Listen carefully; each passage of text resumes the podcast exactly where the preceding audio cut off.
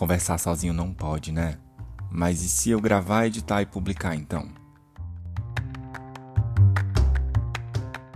Oi pessoal, tudo bem? Como vocês puderam ver, realmente eu criei o podcast, fiz o primeiro episódio, postei. E depois que eu postei, eu percebi que tinha outro podcast com o mesmo nome. E aí eu bati minha cabeça na parede umas três vezes para tentar identificar um novo nome, idealizar isso. E não deu certo. Mas quando eu ouvi meu episódio, eu percebi que meio que já tinha criado um nome. Né? Fez uma parte lá, fez sentido e eu criei. Ah, já tava sem paciência. O que eu vim falar hoje foi o fato que eu pontuei no primeiro episódio também, sobre não querer me identificar. E depois que eu postei o primeiro episódio, e por mais que eu não queira me identificar, eu meio que necessito de uma aprovação de pessoas próximas a mim, eu mandei para alguns amigos para ver se fazia sentido. E esses amigos, eles me pontuaram algo que eu já vinha percebendo ao longo dos anos, mas eu não tinha ainda batido martelo para de fato entender que isso acontecia. Que é uma insegurança que eu tenho de uma forma bem disfarçada, uma insegurança bem sutil. Como nesse podcast eu tenho a ideia de colocar aqui pontos que talvez eu não fale normalmente, isso me deu uma insegurança muito grande. Mas também a insegurança de criar um novo projeto e, tá, eu não sei se isso vai dar certo, mas e se der? Mas e se não der? Então, toda aquela ansiedade que eu tenho para entregar algo. Eu sou uma pessoa muito ansiosa nesse ponto e hoje eu já tenho um acompanhamento profissional para tentar tratar essa ansiedade, mas ainda hoje me vem muita essa ansiedade de entregar algo.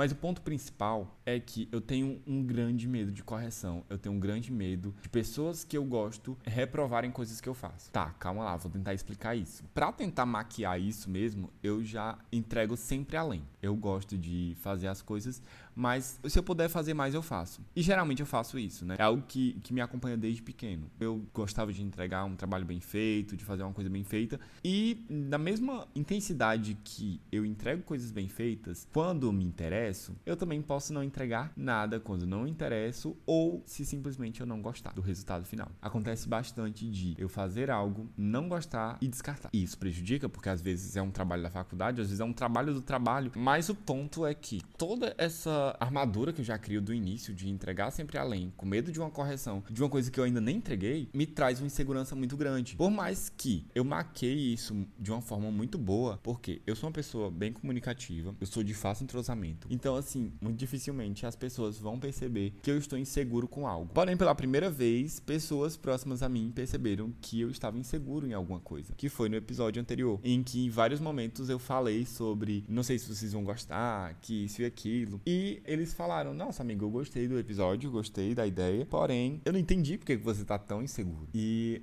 esse é o ponto de hoje. Eu vim falar sobre a minha insegurança disfarçada. Essa insegurança, além desse ponto que eu já falei da minha ansiedade, e principalmente esse medo de correção, ele se intensifica mais ainda quando se trata de uma pessoa que eu tenho um afeto maior. E eu acho que vem batendo duas coisas, né? Que é questão de sentimento mesmo. Quanto mais eu gosto de uma pessoa, quanto mais eu respeito essa pessoa, mais eu tenho receio de avaliações negativas, reprovações, correções dessa pessoa. Um exemplo muito prático é que eu mostrei esse episódio para alguns amigos que são próximos, mas não tão próximos quanto amigos que eu não mostrei. Eu tenho uma grande amiga que eu ainda não tive coragem de mostrar esse episódio, porque na minha cabeça ela vai dizer que é uma besteira. Mas pode ser que ela goste, mas pode ser que ela não goste. E aí eu já começo todo esse rolê. Por mais que a gente saia bastante, e eu já tenha comentado com ela de que agora era fácil criar um podcast, não sei o que, não sei o que lá, e ela já tem entendido, porque eu sei que ela é esperta, que eu criei um podcast, mas ela não me cobrou e eu também ainda não disse, tá, olha meu projeto. E antes a gente tinha um podcast. Eu ficava mais nos bastidores, sempre gostei aí da parte do Photoshop, mas não para ganhar dinheiro, porque poderia estar tá ganhando um baita dinheiro com Photoshop, mas eu não tenho muito saco para trabalhar com ele. Agora me coloca num Photoshop uma ideia de meme. Eu passo o dia nisso. Mas falando do ponto dessa amiga,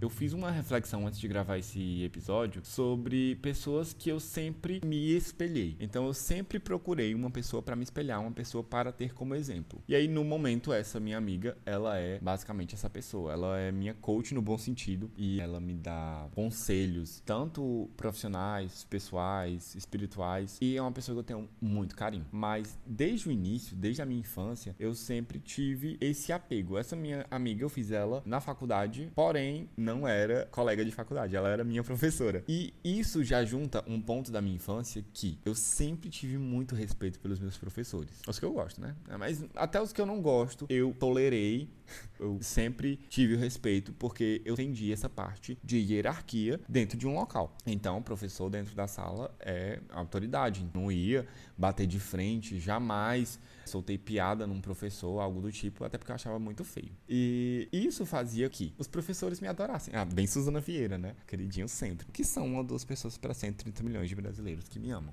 No caso, os professores. Mas volta novamente àquele ponto do respeito que eu tenho com as pessoas, o medo da correção e a cereja do bolo para essas pessoas terem uma facilidade nesses professores, chefes, enfim, terem uma proximidade maior comigo. Eu sempre entrego além com medo do pior. Então isso me diz qual professor não vai gostar de receber um trabalho bem feito. Não tem. E eu era aquele queridinho por alguns anos, em alguns anos, aliás, da escola. Eu sofri o bullying, não era aquele bullying de, ah, não sei o que, excluído. Não, até que eu era bem popular e conversava bastante. Mas era porque o pessoal colocava na cabeça que os professores me beneficiavam, que eu babava ovo de professor.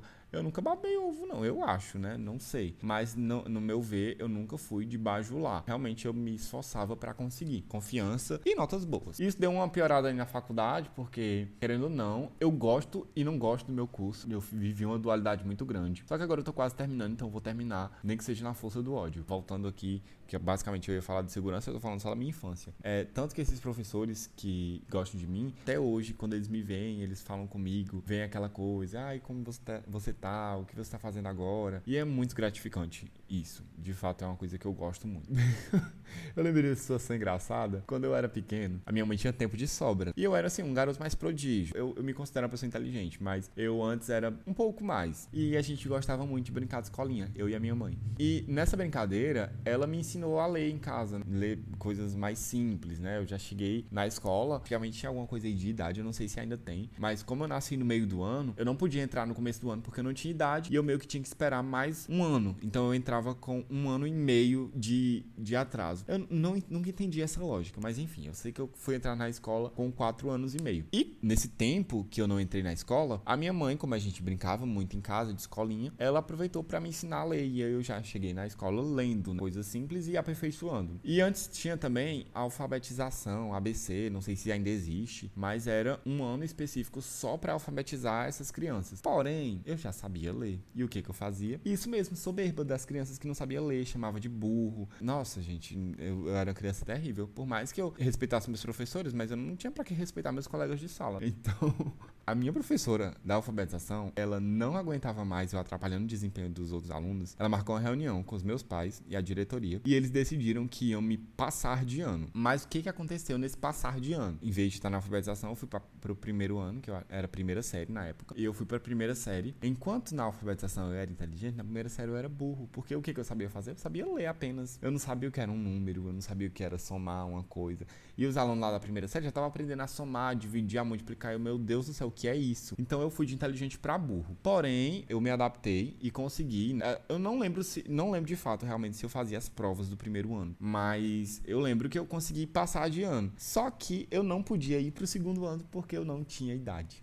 Ai, nossa, que raiva. Eu fiz o primeiro ano duas vezes. Nossa, eu abri assim a conversa pra falar lá da minha infância e vou, vou ter que voltar aqui bruscamente. Tá falando de respeito, né? Enfim, esse respeito influencia um pouco aí na autocobrança que eu tenho também, porque além do receio que eu tenho das pessoas não gostarem, tem um receio maior das pessoas que eu gosto não gostarem. Isso gera a questão mais sentimental mesmo. De, é meio que desapontar alguém que eu gosto muito, que eu tenho como exemplo. E aí, gente, eu, nossa, esse ponto de eu sempre fazer algo além do esperado não consegue entrar na minha cabeça a ideia de que uma pessoa que faz o mínimo. Algo que eu também tento, trabalho em terapia, que eu solto, eu digo, gente, eu não tenho paciência pra gente burra.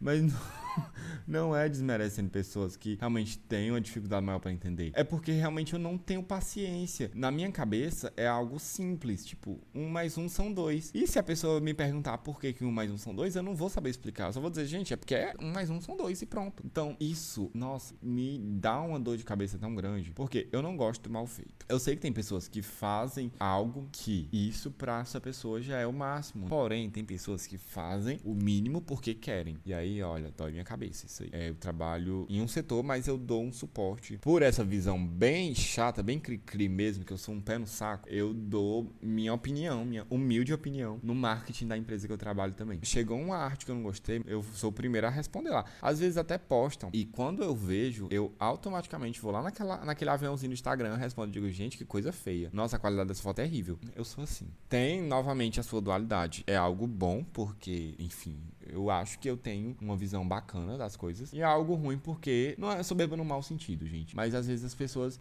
acaba que eu meio que magoo elas. E isso eu quero falar só em outro episódio, porque se eu entrar nesse assunto aqui, vou abrir aí, tchau. E eu demorei bastante para gravar esse podcast, porque, primeiro ponto, eu tava sem vontade, né? Perdi um pouquinho a vontade de fazer. Segundo, eu não tinha a ideia do que, que eu ia falar ainda concreta aqui na minha cabeça. E terceiro, porque, gente, nossa, me deu um dor de cabeça tão grande no primeiro episódio, porque eu pensei que eu ia só gravar o bicho corrido aqui e ia postar. Mas eu falo tanto né que eu tive que dar umas cortadas. E isso me deu muito trabalho, porque eu tive que aprender a, a editar áudio. E aí, vou até aproveitar esse negócio aí que eu tive que aprender, que é outro ponto que eu tava falando nesse instante sobre pessoas que ou não conseguem pegar para fazer uma coisa, aprender a fazer a coisa, ou fazem de mau gosto, ou enfim, sei lá qual o motivo. Às vezes eu fico tão sem paciência que eu vou lá e aprendo a fazer. Ah, mas eu não sei fazer isso. Aí eu digo, ó, gente, eu não preciso ensinar uma ferramenta que tem na internet e tem um monte de vídeo no YouTube ensinando a mexer. Se eu aprendi a mexer sozinho, vocês aprendem. E nossa, não entra na minha cabeça que a pessoa simplesmente simplesmente não tem a vontade de abrir um vídeo e tentar entender como funciona a coisa.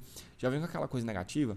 Às vezes eu, eu digo que algo não tá muito legal e tal. Aí a pessoa me demora 3, 4 dias para me entregar. Eu perco a paciência, eu vou lá e aprendo a fazer e faço. Terrível também. Né? Nossa, muita terapia para mim. Eu já tô me estressando aqui. E o pior é que eu realmente tô me estressando só em pensar na situação. Às vezes, sei fazer? Não sei. Mas eu sei que dá para melhorar. E aí vem a mesma coisa. Se não melhorou, aí, dependendo aí da minha falta de paciência, eu vou lá, vou sentar e vou fazer. Isso é muito ruim. Não me orgulho disso. Mas enfim, todas essas histórias e tudo isso era para falar desse ponto que eu vim percebendo agora, depois de adulto, depois de né, criar cabelo na cara, que por mais que eu sempre me achasse uma pessoa muito confiante, muito bam bam bam mesmo assim na história, por trás disso eu sou apenas uma pessoa que ainda não conseguiu entender que problema dos outros são dos outros, problemas meus são meus, não devo esperar de de alguém algo que eu tenho vontade de fazer, por mais que esse podcast e muitos outros projetos que eu já engavetei na minha vida, por alguma pessoa em algum momento me encorajar e no mesmo momento eu me desencorajar por medo do que vão achar e de como isso vai repercutir. Todos esses pontos também juntam um fato muito ruim que eu vou querer deixar para o próximo episódio, porque eu já tô achando que ficou muito grande aqui, porque eu citei muitos exemplos, mas ter medo do que as pessoas vão achar, de esperar mais dos outros do que de mim mesmo, fazem eu ter uma grande dificuldade aí em dizer o não. Enfim, eu acho que eu vou falar sobre essa dificuldade em falar não em outro episódio, ou não, que eu acho que todo mundo tem dificuldade em falar não. Então eu vou continuar nas minhas atividades do não, como diz minha psicóloga querida. Inclusive eu falei para ela do meu podcast, mas eu ainda não mandei o link. Provavelmente eu mande esse. Oi, querida. Vou continuar fazendo minhas atividades do não. E um dia, quando tiver resultados, pode ser que então aí eu venha compartilhar com vocês. Obrigado se você ouviu até aqui. Em breve eu volto. Abraços.